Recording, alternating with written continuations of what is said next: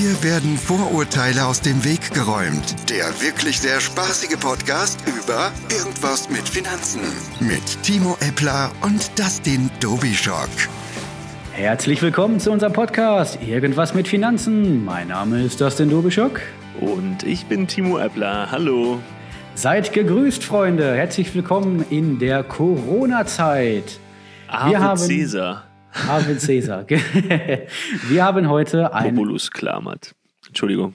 Extrem, wir haben heute ein extrem spannendes Thema vorbereitet, nämlich die drei größten Fehler, die ihr machen könnt beim Thema Rente und Altersvorsorge. Hua, spannende Themen haben wir hier, ne? Ja. Dann hau, leg los, das denn. So, Freunde, jetzt räumen wir mal mit ein paar Mythen auf, die um, die, um das Thema Altersvorsorge herumkursieren. Da sind wir schon bei der Kategorie X-Faktor, das Unfassbare. Was unfassbar ist an der Stelle, ähm, ist schon mal Fakt Nummer eins. Die meisten da draußen, die sich jetzt aktuell während Corona Sorgen machen um Kurzarbeit und so weiter, wissen noch gar nicht, dass Kurzarbeit ein Witz dagegen ist, gegen das, was euch in der Rente erwartet. Wenn ihr später mit 67, vielleicht auch mit 70 in die Rente geht und hofft, dass ihr dann den Rest eures Lebens entspannt verbringen könnt, kriegt ihr noch viel, viel, viel, viel weniger Geld ausgezahlt, als wenn ihr Kurzarbeit hättet. Wer hätte das gedacht, Timo? Niemand. Genau, jetzt, jetzt machen wir ein Quiz, Timo. Wenn du, mal angenommen, du kriegst dein Arbeitsleben lang 2000 Euro netto, was tippst du, was du dann, wenn du nichts selber zurückgelegt hast, so vom Staat an Rente kriegst nach Steuern? Nach allen Sozialabgaben? Yep. 700, 800 Euro? Nee, es sind 1100. Aber okay. Voraussetzung ist, du hast mit 20 angefangen zu arbeiten. Also für alle, die lange Hab studiert haben, kann das Ganze schon mal übler aussehen. Dann bist du locker bei unter 1000 Euro. Sprich, du kriegst noch nicht mal die Hälfte von dem, was du vorher netto hattest. Und ich muss ja vielleicht in ein paar Jahren noch mehr äh, versteuern als jetzt. Das kommt noch dazu. Richtig. Und das, diese Und ganzen. Inflation muss man ja auch noch irgendwie be betrachten. Exakt. Das sind alles Dinge, über die haben wir noch gar nicht. Krankenkasse. Richtig. Das sind alles Dinge, über die haben wir noch gar nicht gesprochen. Und die schallern auch nochmal ordentlich rein. Also für alle, die da draußen sich an in die Tasche lügen und sagen, äh, im Alter, da habe ich doch weniger Ausgaben, habe ein abbezahltes Haus und äh, fahre gar nicht mehr in Urlaub. Pff, könnt ihr machen, aber ihr werdet bitterböse bereuen, wenn ihr in Rente geht und da am Hungertuch nagen müsst. Oder Timo, wie würdest du dir die Rente vorstellen? Äh, ich persönlich meine Rente. Mhm. Hm keine Ahnung, ich habe so ein bisschen Angst davor. Warum?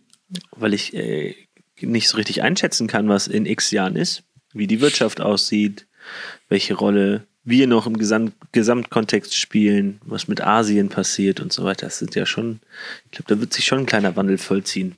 Aber auf der anderen Seite kann sich jeder vielleicht auch so einen kleinen äh, Hausroboter leisten, der dann alles macht für einen. So ein bisschen wie iRobot mäßig. Das wäre klasse. Und das ist die Sonnenseite von meiner Vorstellung. Richtig. Und mit, und mit 67, du hast den Hausroboter gerade abfinanziert, kommt jemand um die Ecke und sagt, ah, Ihre Lizenz ist abgelaufen, bitte zahlen Sie jetzt und du hast, das, du hast die Kohle. Ich, ich glaube nicht mal mehr, dass 67 reicht.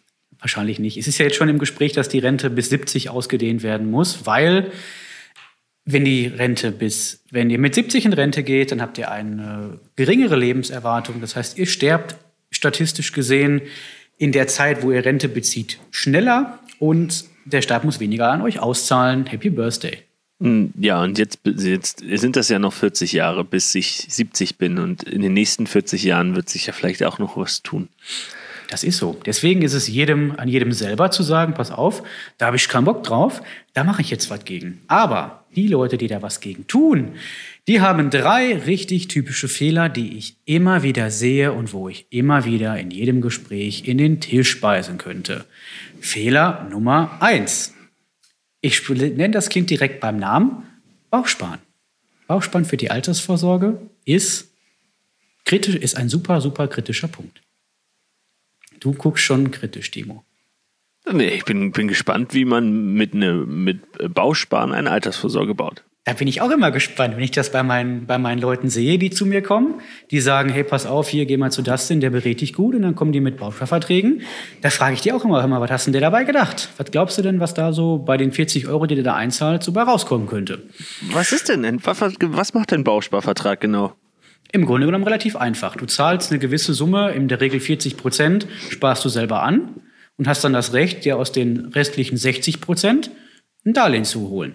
Für Renovierung oder was auch immer.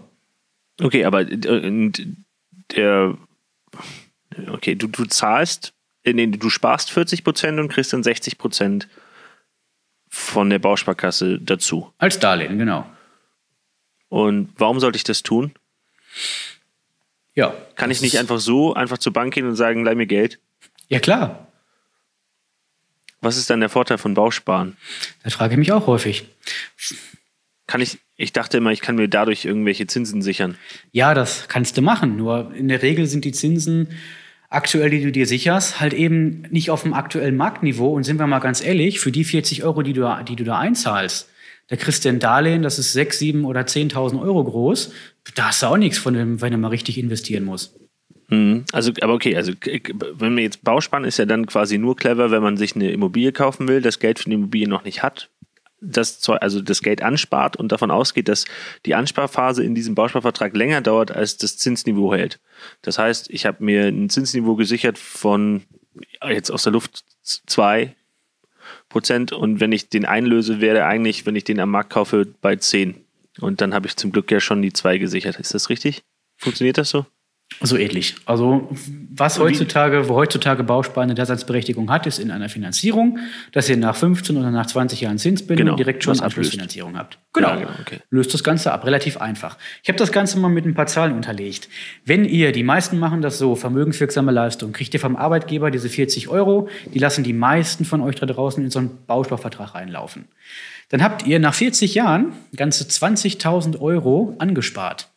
Jetzt kommt der Knaller. Davon sind 400 Euro Zinsen und die 500 Euro Abschlussgebühren, die ihr zahlt über die ganze Laufzeit, sind noch gar nicht mit einberechnet. Das heißt, ihr habt damit unter Garantie, wenn ihr jetzt einen einigermaßen aktuellen Vertrag habt, am Ende nach 40 Jahren weniger, als ihr eingezahlt habt. Geil. Hm. Hört sich gut an. Ja, würde ich auch sagen. Ich habe da noch einen in der Schublade, Timo. Möchtest du den haben? Hm? Hm? Nee. Möchte ich nicht haben. Also, perfekt. Hab das Ganze dann aber auch mal verglichen und geguckt, Mensch, wenn wir da ein einigermaßen guten, gutes Fondsmodell hinterpacken, dann habt ihr nicht 20.000 Euro, sondern 100.000 Euro nach, vier, nach 40 Jahren. Und das ist der Unterschied, wenn du bei 40 Euro schon 100.000 Euro rausholen kannst, wenn du sie richtig anlegst. Das ist der, einer der größten Fehler, den die meisten da draußen machen und sich hinterher wundern, warum die Kohle in der Rente nicht reicht. Der Unterschied ist tatsächlich am Ende nur die Garantie. Genau, du hast die Garantie beim Bausparen, dass du weniger rauskriegst, als du eingezahlt hast. Und bei Fonds, klar, hast du natürlich ein bisschen ja. Schwankungen dazwischen, aber auf 40 Jahre statistisch gesehen ist ein Verlust ausgeschlossen. Ja, also, aber jetzt das jetzt mal ganz sauber zu sein, warum ist der Unterschied so groß? Weil du bei den Fonds theoretisch 100% verlieren könntest. Ganz theoretisch, genau. Ja, genau, nur theoretisch. Man mhm. muss ja so, man zahlt dafür, dass man eine, eine Garantie hat, einfach äh, zahlt man halt einfach. Weil die Leute, äh, genau die, die, die Bausparkassen wahrscheinlich auch in die Zukunft gucken können. Wie du auch nicht. Aber ja, okay. Aber das verstehe ich. Genau. Also man zahlt quasi dafür, dass man eine Garantie hat. Und jetzt muss man abwägen, ist mir die Garantie 80.000 Euro wert? Exakt so ist es, genau. Möchte ich für die Garantie 80.000 Euro bluten oder nicht? Die meisten können sich gar nicht vorstellen, wie viel 80.000 Euro mehr oder weniger hinten bei der Rente entsprechend ausmachen. Und selbst wenn ihr da keinen Bock drauf habt, das Ganze zu verrenten, könnt ihr euch das Geld ja immer noch mit 60 oder 55 auszahlen lassen, habt immer noch viel, viel mehr. Also okay. relativ einfach. Größter Fehler Nummer zwei ist, und das, da kann, kannst, du, kannst du Fehler Nummer eins nochmal zusammenfassen? Ach so, ja. Fehler Nummer eins ist einfach das falsche Anlageprodukt. So kann man es gut zusammenfassen. Viele okay. da draußen rennen mit Bausparverträgen rum, wo sie das Darlehen niemals nutzen wollen oder sollten oder, oder könnten und sparen da Geld ein und haben da keine Rendite draus. Das ist Fehler Nummer eins. Fehler Nummer zwei. Fehler Nummer zwei ist relativ banal. Da tappen aber die meisten im Alter zwischen 20 und 30 rein. Das sind Kredite. Und zwar Konsumkredite und Autokredite. Das ist ein mega, mega Fehler bei den meisten. Ihr wollt gar nicht wissen, wie viel Baufinanzierungen jedes Jahr scheitern dadurch, dass die Leute mit 40 oder 50.000 Euro Autokrediten rumlaufen und die Rate nicht aus, äh, die Rate so hoch ist, dass sie sich keine Bude mehr leisten können. Happy Birthday, Freunde. Den empfiehlst du was? Den Kein Auto zu, auf Kredit zu kaufen? Ich empfehle im Vorfeld erstmal, außer ihr habt richtig Not am Mann, kauft euch kein Auto, was ihr euch nicht leisten könnt, weil es ist ja nichts anderes als, ich kann es mir nicht leisten. Wenn ich nicht ins Autohaus gehen kann und sagen kann, ich habe 40.000 Euro übrig hier für das Auto, dann sollte ich es mir auch nicht für 500 Euro im Monat finanzieren oder sogar mehr. Ja, und man kann sich jetzt, wenn, wenn man in Städten wohnt und sich den grau, grünen Daumen auch noch anguckt, überlegen, brauche ich überhaupt ein Auto? Also in meinem Leben bräuchte ich kein Auto. Ich kann von den Städten mit dem Zug fahren und in der Stadt mit der Bahn. Und wenn ich alle Stricke reißen, gibt es noch so ein Carsharing bei uns. Kennst du das? Mhm, gibt's auch. Aber das, jetzt. Ja.